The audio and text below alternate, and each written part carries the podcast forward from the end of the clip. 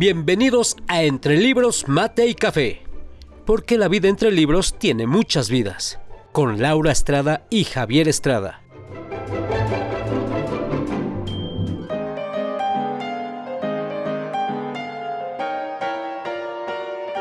Entre Libros, Mate y Café advierte que las opiniones vertidas en este podcast son de ávidos lectores a quienes les encanta compartir lo que leen.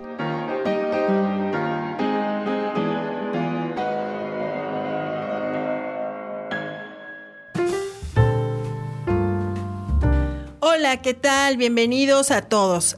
Eh, hoy tenemos una emisión más de Entre Libros, Mate y Café. Y tenemos un tema sensacional. Vamos a hablar de la música y la literatura, pero no cualquier música, vamos a hablar del rock. Y sé que esto hay muchos seguidores que les encanta el rock. Y gran sorpresa, tal vez para algunos, que la literatura también está ligada y llenó el rock. Y bueno, les recuerdo que nos sigan en nuestras redes sociales, en Entre Libros, Mate y Café por Facebook. Y también me pueden encontrar a mí como Laura Estrada en Facebook, en Instagram. Hoy tenemos un invitado que seguramente eh, nos va a aportar mucho. Eh, se llama Isaac Guaso. Él es le encanta el rock y también la literatura. Y desde luego que también nos acompaña el día de hoy Javier Estrada. Y bueno, vamos a, platicar un poco, Isaac, cuéntanos un poco de ti. Hola, pues gracias eh, a ti, a Javier, a todos quienes nos, están escuchando ahora mismo. Eh, pues como ya lo dijiste, ese es mi nombre, Isaac Guaso. Eh, soy organizador de justicia económica ya desde hace dos, dos añitos viviendo acá en, en, los Estados Unidos, en la ciudad de Birmingham, en el estado de Alabama. Y pues un, melómano eh, que intenta conectar todo el tiempo o hacer puentes entre la música y, la literatura y pues a la usanza cortasariana, eh, chilango además. Excelente. Bueno, y cuéntanos, Javier, ¿qué te parece el tema de hoy? Excelente.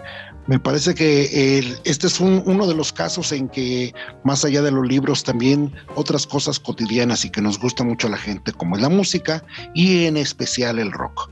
El rock desde sus inicios, ya con el, con el gran Elvis, hasta llegar a, pasando por todos los géneros, el metal, etcétera, etcétera.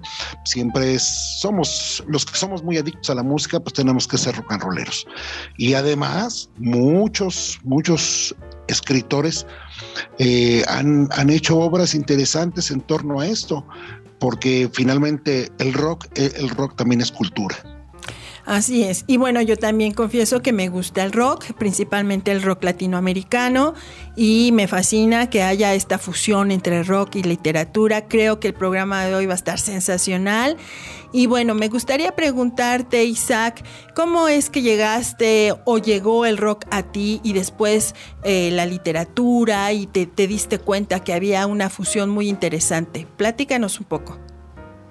Pues fíjate que el rock siempre de alguna manera ha estado asociado a los sectores marginalizados.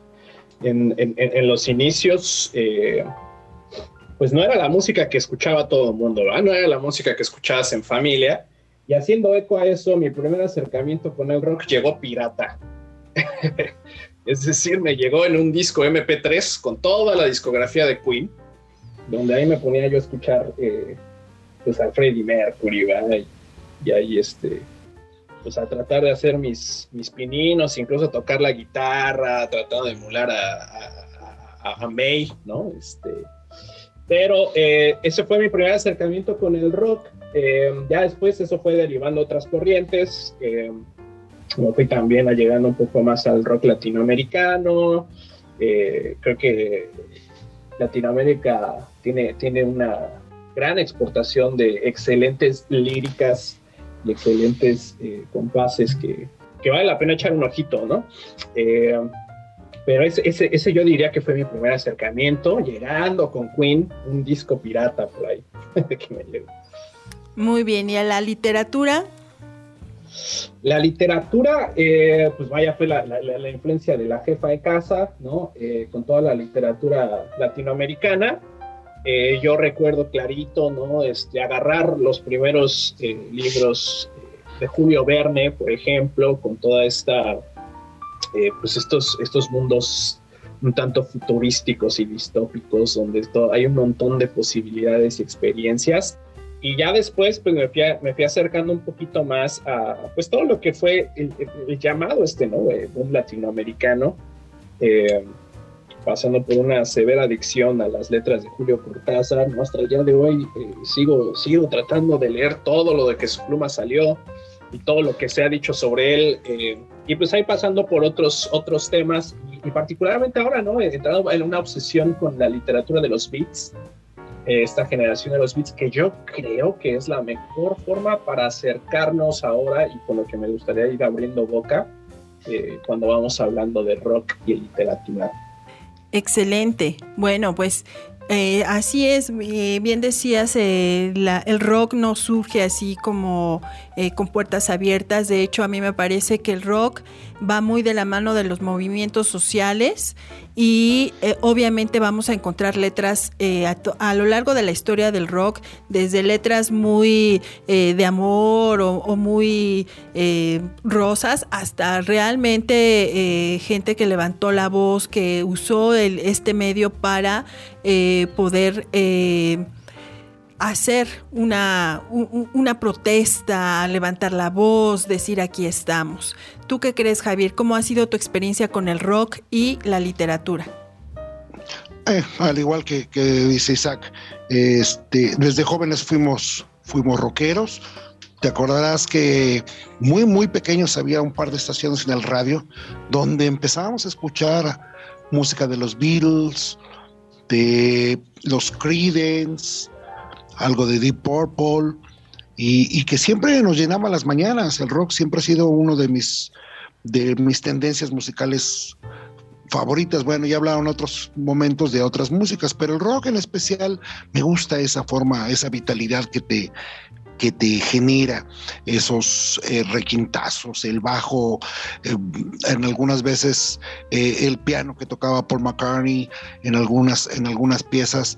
Yo creo que el rock sigue, sigue siendo uno de, de esos factores culturales, como decía Isaac, que generan toda una, una revolución tanto intelectual como de, percepción del mundo. No olvidemos que allá en los, en los albores de los, más bien al final de los 60, los 70, todo este movimiento hippie, donde aparece eh, específicamente Janis Joplin, que con ese, ese rock ácido tan exquisito, esa voz que ya no es una voz de educado, eh, eh, educada en, una escuela de música, es una, esa voz de Janis Joplin desgarradora, sonora, donde expresa claramente sus, sus letras, su sentimiento. Y, bueno, en, ese, en ese momento también se, esto da pauta a que todos estos movimientos sociales y musicales, pues, algunos autores de la época, jóvenes, que logran entender este concepto de música, pues se dan la tarea de, empezar a escribir algunas cosas en torno al rock. Muchos han escrito en torno al rock de manera eh, biográfica, la vida de Freddie Mercury, la vida de los Beatles, etcétera, etcétera. Pero en el análisis de este movimiento, en México, por ejemplo, tenemos un José Agustín, que es uno de los grandes narradores de, los años 60, 70 y que precisamente en, un libro muy interesante eh, titulado Los grandes discos del rock del 51 al 75 hace todo este ordenamiento cronológico, ¿no? Desde Chuck Berry y, Elvis Presley hasta pasando por Queen, como decía Isaac, David Bowie y, y tantos, Pink Floyd. Y más para acá, a mí me gusta mucho Metallica, me parece uno de los grupos muy buenos, Rammstein, que también es bastante bueno. y es que yo creo que al final es, es como de esas cosas sabrosonas eh, y que es importante ir haciendo como la conexión, ¿no? Eh, yo, yo lo que pienso es que el rock, al igual que la literatura, sigue siendo esa, esa posibilidad de encuentro con experiencias nuevas. Eh, y yo creo que aunque el rock no es propiamente un fenómeno exclusivo de los Estados Unidos, sí es un punto donde se concentra la mayor producción del género, ¿no? Eh, es, el, rock al final es este género musical que va acompañado por sentimientos de libertad, por sentimientos de nuevas expresiones del género y la sexualidad, la experimentación con las drogas, ¿por qué no decirlo? Y a mí me gustaría, por ejemplo, ir empezando esta, esta conversación justamente con lo que fue la generación de los beats, porque creo que ahí se encuentra un compañero inseparable entre el rock y las nuevas experiencias con la literatura porque al final, eh, cuando, cuando pensamos en rock, yo creo que de los primeros títulos que nos vienen a la mente serán los Beatles, ¿no? Ya, ya mencionaba por ahí Javier, eh, que si bien para muchos era una de estas boy bands, ¿no? Que bastante fresas, chicos bien, eh, eh, no representaban como la, contraparte con los Rolling Stones, ¿no? Que eran los chicos malos, los, rudos, ¿no? Los, Beatles era una cuestión un poco más, más, más sencillona, pero es indiscutible que al final los Beatles son esa punta de lanza y de las más grandes influencias para los grupos posteriores. Y justamente hay una anécdota que me gustaría comentarles. Ahí en la, a finales de los, a mediados de los 50, John Lennon era justamente uno de los más grandes admiradores de los Beats era amigo de Jack Kerouac y de Allen Ginsberg, que probablemente sean los dos máximos exponentes de, la corriente de los beats. Y se cuenta ¿no? que en uno de los cumpleaños de Lennon, Ginsberg se puso a cantar un poema de William Blake, un poema que se llama La enfermera. Eh, y lo que hace Ginsberg es ponerle música a este poema y se pone a cantarlo en la fiesta. Y obviamente, como toda buena fiesta, como fiesta que se respeta, pues todos estaban bajo los influjos del alcohol, algunas otras sustancias para generar estados alterados de la conciencia, ¿no? Y Lennon se pone a acompañar a, Ginsberg, mientras Ringo Starr se ponía a acompañar con las percusiones. Yo, yo, yo, no puedo imaginar una escena más eh, sublime que aquella, ¿no? Ginsberg recitando a William Blake, al gran William Blake, mientras John Lennon y, Ringo Starr acompañan, ¿no? Y al final es esto, ¿no? el rock como la literatura de los beats, viene a ser este movimiento contestatario, rebelde, que viene a alterar a las buenas costumbres y a escandalizar a las señoras preocupadas por la virginidad de sus hijas, ¿no? Qué interesante. Bueno, es una muy, muy buena anécdota y, me parece que es, eh, esa escena sí debió haber, haber sido impresionante. Lástima que en ese tiempo no había celulares porque no hubiera faltado alguien que tomara por ahí una un videíto o a lo mejor hubiéramos tenido una selfie, eso hubiera sido sensacional. Pero al eh, final qué bueno que no lo hubo, porque al final eso nos, nos, nos sirve para seguir, eh, al igual que la literatura, imaginarlo cada quien como, como puede, ¿no? Y hacerlo tan sublime como la imaginación nos da, ¿no? Porque a veces este es el problema, ¿no? De, de, ahora capturar cada momento en vez de disfrutar lo efímero de, estos actos sublimes, ¿no? Y es impresionante porque, bien dices, eh, qué bueno que no había grabaciones así.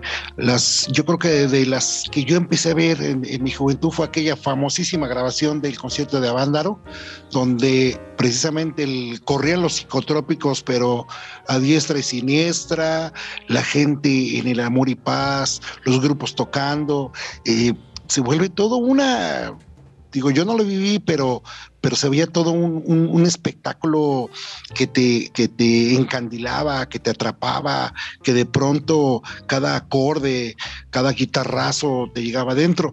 Posteriormente, bueno, yo llegué a ver espectáculos impresionantes a, Pink Floyd, a Ramstein, a Def Leppard, Guns N' Roses y, de verdad es, es impresionante los, los conciertos, como la gente que estamos ahí, de pronto vas llegando a la entrada y todo el mundo buscando su lugar, etcétera, pero cuando la música empieza, todos nos convertimos al unísono. Yo en el último concierto que, que hubo de Ramstein acá en Jalisco, me impresionó mucho saber cuánta gente en Jalisco hablaba alemán. Es decir, el rock es cultura. Así es, y, los conciertos en vivo son una verdadera experiencia, no, no hay nada mejor que un concierto en vivo. No, no lo hay, es, esa oportunidad de, eh, aquellas cosas que escuchabas en tu cuarto encerrado después de que tu, tu, mamá te había regañado por no hacer la tarea, ¿no? Y tú ponías los, los, los audífonos y, te y podías escapar, podías escapar a las, a las letras de David Bowie, ¿no? Podías escapar a los acordes y los, los eh, pues ahora sí que los solos de guitarra de, de los grandes como Led Zeppelin, por ejemplo. Pero sí es eh, continuar ¿no? con esta, esta idea de cómo la literatura y el rock al final vienen a ser esta, esta oportunidad, este escape para encontrar nuevas corrientes de pensamiento. Eh, continuando la idea con los Beatles, incluso hay un antes y un después de cuando hacen el viaje a la India, por ejemplo, eh, la literatura de los beats empieza a apuntar. Eh, recordemos que la década de los 50 los Estados Unidos venían de la Segunda Guerra Mundial, que se entraba por todo este proceso de recuperación económica. La, situación es, bastante compleja y sabemos que pues, al final los Estados Unidos son la meca del consumismo y del materialismo, ¿no? Entonces lo que, lo que en esos movimientos, tanto el rock como la literatura, ahora estamos poniendo ejemplo a los beats, ¿no? Eh, como que están buscando algo que conecte diferente, que, que, que, esté llevándonos a nuevos estados de la conciencia, al menos. Eh, hay esta canción de, de, los Smiths que uh, se llama Pretty Girls Make Graves, las chicas bonitas hacen tumbas. Eh, que hace directamente una referencia a este libro de Kerouac, que son los, los vagabundos del Dharma, eh, donde se está expresando esta ambivalencia de la sexualidad. Hay esta línea ¿no? en la que se dice, no soy el hombre que tú crees que soy. Eh, esto por la cuestión de explorar una, una, sexualidad de manera completamente distinta. Y ahora que estabas mencionando el Festival de Avándaro de Rock sobre Ruedas, que, lo que, es lo que pretendía ser una carrera de autos para eh, estrenar un nuevo complejo habitacional, pues se da de todo, ¿no? Se da de todo. Está la famosa encuerada de Avándaro, que al ritmo del rock se para y se quita la playera, la blusa, se quita el brasier y empieza a enseñar las boobies, ¿no? Todo, y ahí es cuando todo el mundo se alebresta. Cosas que no nos tocaron, ¿no? nos contaron, pero que igual nos siguen invitando, ¿no? A, ser disruptivos. oye, Isaac, esta era la versión mexicana de, de Woodstock esas días y horas interminables de música, música, con un, una cantidad impresionante de, muchachos y algunos no tan muchachos ahí tirados en el pasto, disfrutando, quemando algo de, cannabis. Eh, empezaba, estaba muy en auge esta, esta pastillita, el LSD, pero como dices tú, es, esa ruptura. Los Estados Unidos vienen de, esa recuperación económica, el inicio de la Guerra Fría, el proyecto de, ir a la Luna, y, en el Reino Unido, los, los primos mayores o los hermanos mayores de los gringos, pues los Stones levantan la mano para como símbolo de, libertad. Y, de ahí se desencadena una serie de grupos eh, muy interesantes. Alice Cooper, Kiss, Black Sabbath, que ya frontalmente se, manifiestan en contra de, las, de los dogmas y de las buenas costumbres establecidas. El grito para mí que ellos representan es el, el grito de aquí estoy, esto soy y quiero libertad. Claro, muy interesante. Y por ahí también me gustaría, yo que soy fan del, rock latinoamericano, bueno, no podemos dejar de hablar de Gustavo Cerati, ¿no? Y de sus letras, que realmente es algo sensacional, muy profundo. De, ahí creo que tú has de saber un poquito más, Javier, este, Isaac.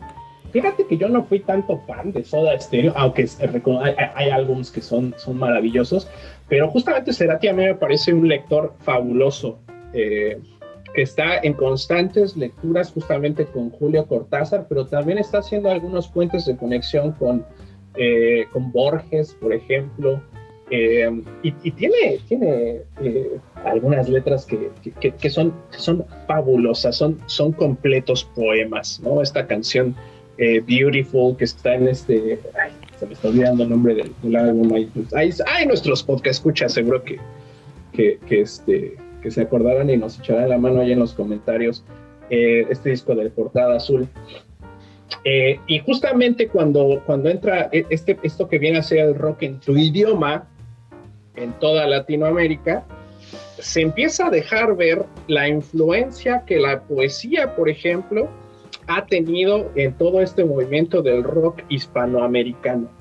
Estoy pensando, por ejemplo, en Los Seres del Silencio y Bumburi, que Bumburi, a mi parecer, es un excelente lector de la poesía. Eh, hay esta canción eh, que se llama Opio, justamente, que hace, hace un montón de referencias al arte.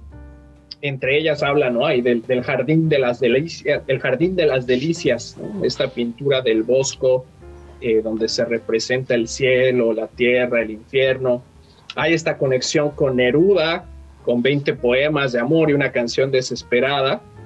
Es correcto. Eh, y, que al final eh, esta canción ¿no? del opio viene a ser también una referencia porque hay esta época en la que Neruda, eh, ustedes saben, ¿no? que fue, fue diplomático, estuvo muy involucrado en temas de, de, de, la política, era un completo comunista, y en sus viajes por Asia, en sus viajes como diplomático, empieza a observar todo esto justo en el contexto de las guerras del opio, en las que eh, Reino Unido y Francia principalmente estaban utilizando el comercio del opio para generar todo un régimen de dominio con, adicción a la planta. Y justamente Neruda escribe un poema al respecto del que Bumburi toma, toma parte y dice, e, es el opio, la flor de la pereza, hasta que llega a ser solo existencia. ¿No? Pero sí, el, rap latinoamericano eh, viene a tomar un montón esta influencia de grandes poetas. Bumburi me parece, bueno, no es, él, no es latinoamericano, él es español, eh, pero toma, toma bastante incluso de, William Blake. Eh, tiene, tiene esta canción, El Camino del Exceso. A mí William Blake me fascina esta canción El camino del exceso lleva al palacio del saber, por ejemplo. Fantástico. No, y en ese contexto, ya que estás hablando de ellos, yo, eh, esa, esa mezcla que de pronto Gustavo empieza a hacer y experimentar con otras, eh, con otras tendencias musicales, como el tango. Ah, hay ya en los, en los últimos tiempos, antes de que del, del, deceso de Cherati, eh, te acordarás aquel, aquel, aquella participación que tuvo con, con un, un grupo argentino bajo tango que experimentaron eh, sobre todo esta canción El Mareo. Y bajo tango, ahí sí me encanta la influencia borgiana, es un tango diferente al convencional, al, que siempre hemos escuchado. Y estamos hablando de un tango que eh, sigue llevando los mismos elementos rítmicos, piano, bandoneón, violín, pero aparece esta, esta eh, presencia de la guitarra eléctrica, eh, la batería, eh, le da una frescura tanto al tango como al rock que a mí, a mí me encanta mucho de, estos grupos que mencionabas eh, acá en México. No olvidemos al, al, gran animador de, todas las, las, fiestas de los años 70, el, gran rebelde, el gran contraparte de, esa política férrea que en aquel entonces el TRI con Alex Lora a la cabeza y que sigue vigente. Eh, había, hay mucha gente que veía el tri. A mí me tocó ir a algunos conciertos allá en, en los famosísimos hoyos funkis en Aragón, pero el tri era, era la onda. Sí, también recordemos que, bueno, hablando de rock latinoamericano, coincide con esto que ya que, se ha dado en llamar en la literatura el boom latinoamericano, ¿no? Y entonces también empiezan a surgir nombres, aparte de Cortázar, también tenemos ahí a un Benedetti, en fin, eh, las letras latinoamericanas van muy, muy acompañadas en este boom, en se hacen presentes durante este tiempo y desde luego que también van acompañando estos movimientos sociales, las, la política, social, cultural de, Latinoamérica está presente en el rock. Eh, en ese sentido, ¿qué nos podrías contar, eh, Isaac, más o menos algún grupo, alguna eh, letra que te venga a la memoria? sí, bueno, está, está ahorita con, eso que estabas comentando, pues en el, en el más reciente que, que ganó, bueno, no tan reciente, en el año 2016 Bob Dylan eh, que gana, eh, es recomendado para ganar este premio de literatura, eh, premio Nobel de Literatura, que por cierto se tarda en aceptarlo, él se niega, ¿no? Está en, esta negación por aceptarlo, es una actitud un tanto más humilde pero tiene, tiene letras fabulosas, ¿no? Estoy pensando en esta canción Blowing in the Wind que es todo un poema, ¿no? Eh, eh, estaba yo tratando de hacer eh, hoy en la mañana alguna, una breve traducción, que les voy a leer un fragmentito, ¿no? Dice, ¿cuántos caminos una persona debe caminar antes de que lo llames un hombre? ¿Cuántos mares una paloma blanca debe navegar antes de que duerma en la arena? ¿Cuánto tiempo tienen que volar las balas de cañón antes de que sean prohibidas para siempre? La respuesta, mi amigo, está soplando en el viento. La respuesta está soplando en el viento. Y que vienen a ser este Bob Dylan, como muchos otros, eh, estos grupos que empiezan no solo a, generar eh, música para conectar con la gente más joven, sino que tienen un, sentido, tienen, van, dando de manera bastante simbólica, y a la vez no tan simbólica, sino bien directa, un mensaje de completa eh, desaprobación por los gobiernos en turno. Ahora que estábamos hablando de Avándaro, por ejemplo, ahí nos enfrentamos a lo que viene a ser eh, eh, uno de los primeros actos de terrorismo de Estado, porque al final en México, a partir del Festival de Avándaro, es cuando se viene a, prohibir el rock por completo, ¿no? Pero siguen habiendo estos grupos, estoy pensando en esta canción fabulosa de Black Sabbath, eh, Warpix, cerdos de guerra, ¿no? Que empieza a decir, están estos generales reunidos en sus cultos como, como estas brujas negras y, los políticos se esconden dentro de ellos y nos envían a pelear las guerras. Y al final, de, forma fabulosa, termina diciendo, el día del juicio ha llegado, Dios está llamando, eh, vendrán esos, esos cerdos de la guerra arrastrándose, ¿no? Eso para mí es fabuloso, ¿no? E, empiezan a hacer alegorías que además empiezan a conectar con cosas tan disruptivas como vienen a ser las cuestiones de la, de la iglesia, ¿no? Que la, iglesia es de los primeros junto con el Estado en esta hermandad asquerosa a, censurar todo cuanto va eh, negando los dogmas, ¿no? Hombre, ya que mencionas letras fantásticas, Isaac, eh, tanto esta posición del, rock, y realmente dará su posición, ir en contra de todo, pero sí eh, puntualizar las fallas, ¿no? Tenemos una, una canción inolvidable donde se regocijan entre el misterio, la fantasía, la muerte, la vida y, la existencia nodira, el Hotel California de los Eagles, hechos casi reales, casi fantásticos. De hecho, la, la canción está hecha inspirada en una, en una experiencia de alguien que viaja por, por carretera en la, parte eh, californiana entre México y la California del Norte y existen estos pueblos fantasma, donde yo no sé si con un poquito de, cannabis o de algo eh, empieza a transmutarse el mundo. Y, ahora que estás mencionando esto, esto de los viajes en, carretera y volviendo a los beats, ¿no? Eh, Jack Kerouac justamente tiene la que viene a ser la novela, yo creo que más representativa de todo el movimiento, que es eh, On the Road, en el camino. Podcast escuchas, quienes nos están escuchando, si usted no ha leído On the Road, deje lo que esté haciendo, deje de ver memes, deje de. Es más, póngale pausa a este podcast y vaya a leer el libro y luego regresa a terminar de escucharnos. Eh, que es, eh, al final son, están narrando todas las aventuras de Jack Kerouac y sus amigos por la Ruta 66. Correcto. Que nos va a conectar perfectamente porque los Rolling Stones hacen una canción sobre esta Ruta 66 después de haber hecho una lectura sobre este libro de Jack Kerouac. ¿no? Eh, la Ruta 66 era una ruta muy famosa que iba desde Chicago hasta Los Ángeles y que, y, que además de ahí hacen ellos el salto para México. De hecho, Jack Kerouac estuvo viviendo un tiempo ahí en, la Ciudad de México. en la Ciudad de México escribe un libro donde se enamora de una, de una joven de, ascendencias indígenas, ¿no? Pero al final es, es, es, la ruta, es el andar. Quienes hemos hecho un viaje en coche, ¿no?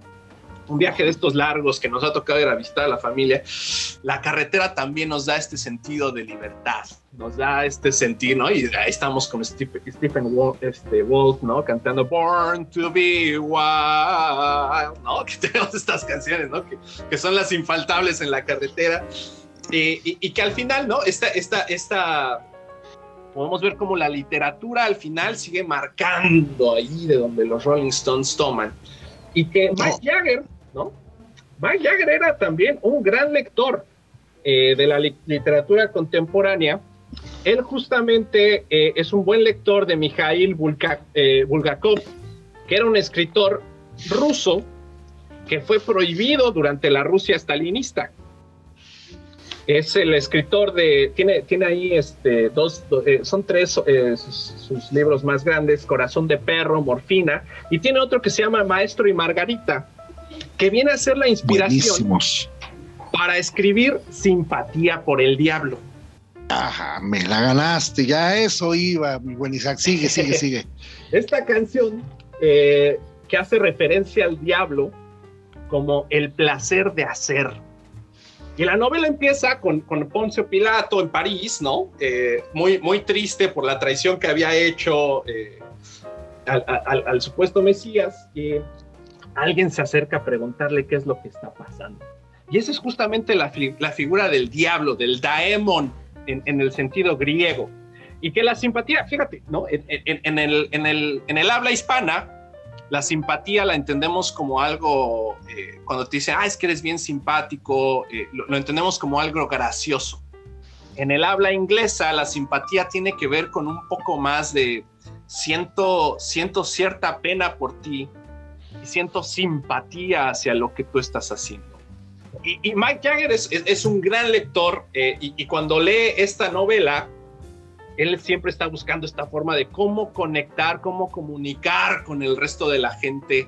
Eh, esto y sale eh, una de las más grandes canciones eh, ahí enumeradas por la revista Rolling Stone, justamente que es Simpatía por el Diablo. Y, y el colofón de toda esta historia, Isaac, termina con Satisfaction. Mick Jagger llega al límite de, de, de hacer valer su voz y sus, y sus conceptos en Satisfaction. Yo creo que ahí rompe con todos los cánones. Así es, bueno, está súper interesante esta, esta charla. La verdad es que aquí vemos que son dos artes que siempre se han reunido y que eh, han generado grandes producciones, eh, grandes cosas que se han hecho y que creo que se siguen haciendo. Bueno, no sé, eh, actualmente, ¿cómo vamos con la producción de rock? Cuéntanos, Isaac, ¿qué hay de lo nuevo? ¿Qué podemos encontrar? ¿Qué hay en las letras de, de, de las, de lo que está produciéndose en rock actualmente? Pues, mira, hay que decir que el rock ha dejado de ser ese género musical que ha tomado la que ha dejado la relevancia que tenía atrás. Hoy, hoy tenemos otros, otros géneros que son de los más escuchados, tenemos un, este, eh, un reggaetón, tenemos eh, otros ritmos más como el hip hop, el rap, otra, otras cosillas. Eh, la producción de rock no ha dejado de existir, eso siempre va a existir, um, y se ha DVD. estado mirando, Así es, y se ha estado mirando todavía pues a los grandes clásicos, ¿no? Eh, todavía se sigue mirando y apuntando hacia allá, hay estos grupos nuevos, bueno, ya ni tan nuevos, no estaba pensando en el caso de, de, eh, de Muse, por ejemplo, Metallica, ¿no? Que siguen tomando eh, estos grandes cuentos, estas grandes lecturas y, y, y, y, lo más novedoso, mira, yo me confieso y, también confieso aquí todos los podcast escuchas que soy un soy un, un, alma vieja, ¿no? La verdad, últimamente no consumo tanto el rock eh, tan actual. Hay muchos grupos que sí me gustan, pero mi corazón sigue estando ahí con, con Led Zeppelin, mi corazón sigue estando en Pink Floyd, ¿no? Este, con, oye, con, con, los impresionantes eh, ejecuciones tanto en escenario como en música, Kiss. Eh, Laura y yo éramos muy, muy adictos a, Kiss y nos encantaba Gene Simmons, Paul Stanley, Peter Chris. Híjole, eso era, para nosotros fue brutal. Kiss fue uno de nuestros grupos emblemáticos en, allá en, los, en aquellos años y así como, como tú, eh, yo sigo siendo de la, vieja, de la vieja guardia. Me gusta algo de Manson, me gusta ese, ese desafío a todo lo que hace. Eh, me encanta eh, Rammstein. Híjole, pero sigo siendo, no me falta un día a la semana, algo de Beatles, algo de los Stones. híjole, y de mexicanos, pues hasta los Teen Tops. Los Teen Tops eran esos rock and rolleros eh, piratas, obviamente del, rock norteamericano, pero cómo alegraban las fiestas. Ah, qué, qué sabroso era escuchar a, nuestros rockeros, Enrique Guzmán, César Costa, donde te agradaba, era agradable escuchar el rock de aquellos años. Sí, claro, y siempre las fiestas terminaban eh, regresándonos hasta los 60 a ese tipo de rock y era el baile no paraba. Una vez que empezaba rock and roll, el baile no paraba. Y ahora que mencionabas a Kiss, me acuerdo perfectamente bien que fuimos al estreno en México de la película de Kiss, que como eh, bueno, como película deja mucho que desear, pero pues nosotros éramos grandes fans y pasamos por alto y aunque la película a mí se me hizo aburridísima, pero bueno, se trataba de, uno de mis grupos favoritos y no podía faltar. Y también me quisiera mencionarles un poco que el rock también se ha fusionado, por ejemplo, ha, habido gente que ha hecho cosas desde la música que llamamos clásica, que en realidad es música sinfónica. Yo hay un violinista que me encanta, que es David Garrett, que él ha hecho algunas producciones eh, fusionando el rock con el violín. No sé si tú lo recuerdas, Isaac, que, que en algún momento se escuchó mucho en casa. Sí, sí, claro, como, de estos eh, virtuosos eh, violinistas que, incluso si mal no recuerdo tenía por ahí un, un, eh, un récord mundial por tocar de, no me acuerdo, alguna pieza de Vivaldi muy rápido. pero sí, y al final el rock ha seguido dando para muchos, sigue siendo tema de conversación, por supuesto que sí. la vida eh, de los rockeros sigue estando también tema de discusión, ¿no? Seguimos, hasta el día de hoy, seguimos observando la vida de gente como Kurt Cobain, seguimos pensando en... Eh, eh, y, este, recordando la, muerte trágica de John Lennon, por ejemplo. hasta el día de hoy es increíble que seguimos haciendo películas de gente como Freddie Mercury, que viene a ser eh, Freddie Mercury me fascina como persona porque no solo es disruptivo en la música que está haciendo, sino que también viene a romper con estas barreras sexogenéricas, ¿no? Eh, en, un, en espacios como el rock que viene a ser disruptivos, sigue habiendo estas, estas condiciones heteronormadas eh, que vienen a romper completamente con ello. Y estoy pensando, por ejemplo, en Judas Priest, ¿no? En estos uh. grupos de heavy metal, ¿no? Buenísimos. Eh, que uno observa al vocalista y es el tipo más rudo que te puedes encontrar en un bar, que es también eh, homosexual y que viene también a, formar parte, ¿no? De toda esta, e, este amplio espectro de lo que el rock significa y viene a ser eh, dentro de todas las áreas, de todo el espectro tan amplio que es el género humano.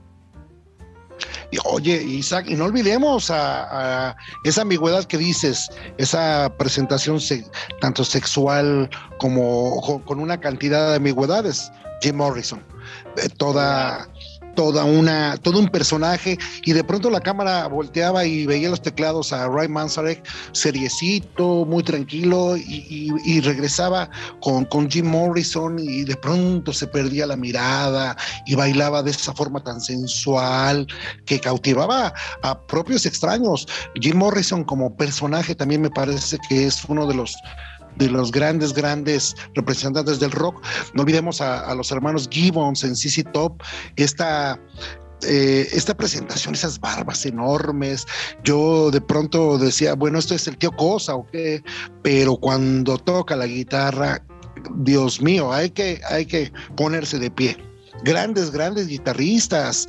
Bob Dylan, ya lo mencionabas, eh, Gibson, Mark Knopfler, híjole. ¿Cuánto podríamos hablar de rock y y de personajes, personajes de rock?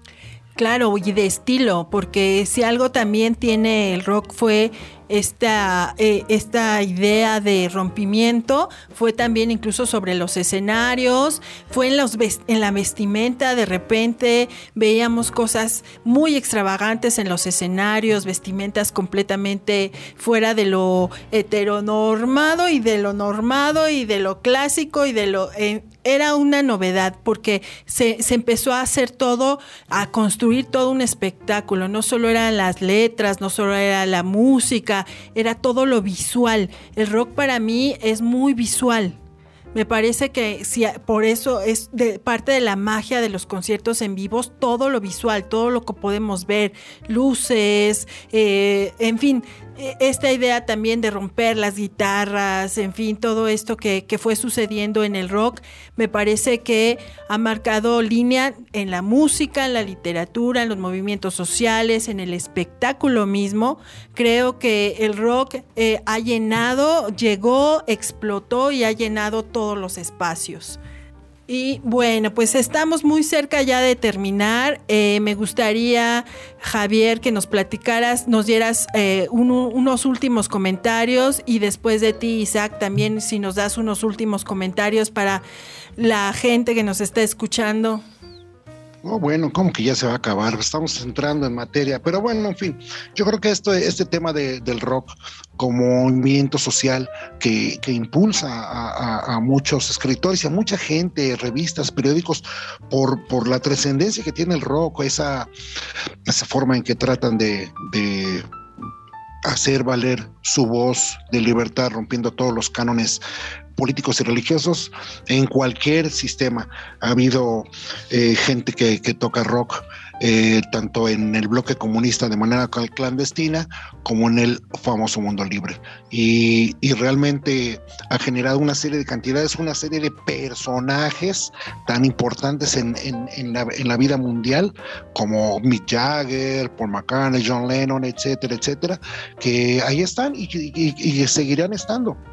Y pues yo lo único que puedo ya comentarles como palabras finales, pues escuchen rock, ¿no?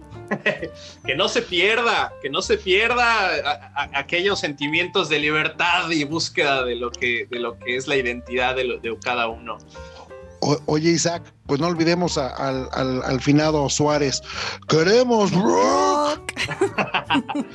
sí, no, y acompáñelo. Ahí está eh, el, caso de Roberto Bolaño, por ejemplo, ¿no? Échenle un ojito que se cuenta que él, él cuando escribía se ponía sus audífonos, se ponía a escuchar rock del pesado, ¿no? Eh, al final, no hay mejor música que la que a usted le gusta, así como no hay mejor literatura que la que a usted le gusta leer. Eh, pero vale, vale la pena echarse un clavado en el rock, en el mundo maravilloso del rock y, echar un ojito ahí a las letras y, hacer las conexiones con los libros y los cuentos que se han tomado para ponerles música. Bueno, pues con esto llegamos a, un, a una primera parte, al final de una primera parte, porque seguramente hay tanto que hablar y hay tantos grupos y corrientes que vamos a necesitar platicar un poquito más de esto más adelante. Agradezco mucho que estuvieras con nosotros, Isaac. Javier, bueno, pues estaremos... Eh, próximamente en otro, en otro podcast. Y bueno, les recuerdo a toda la gente que nos escucha, búsquenos en redes sociales como Entre Libros, Mate y Café. Y a mí me encuentran como Laura Estrada en eh, Facebook y, e Instagram. Los esperamos y recuerden que la vida entre libros tiene muchas vidas.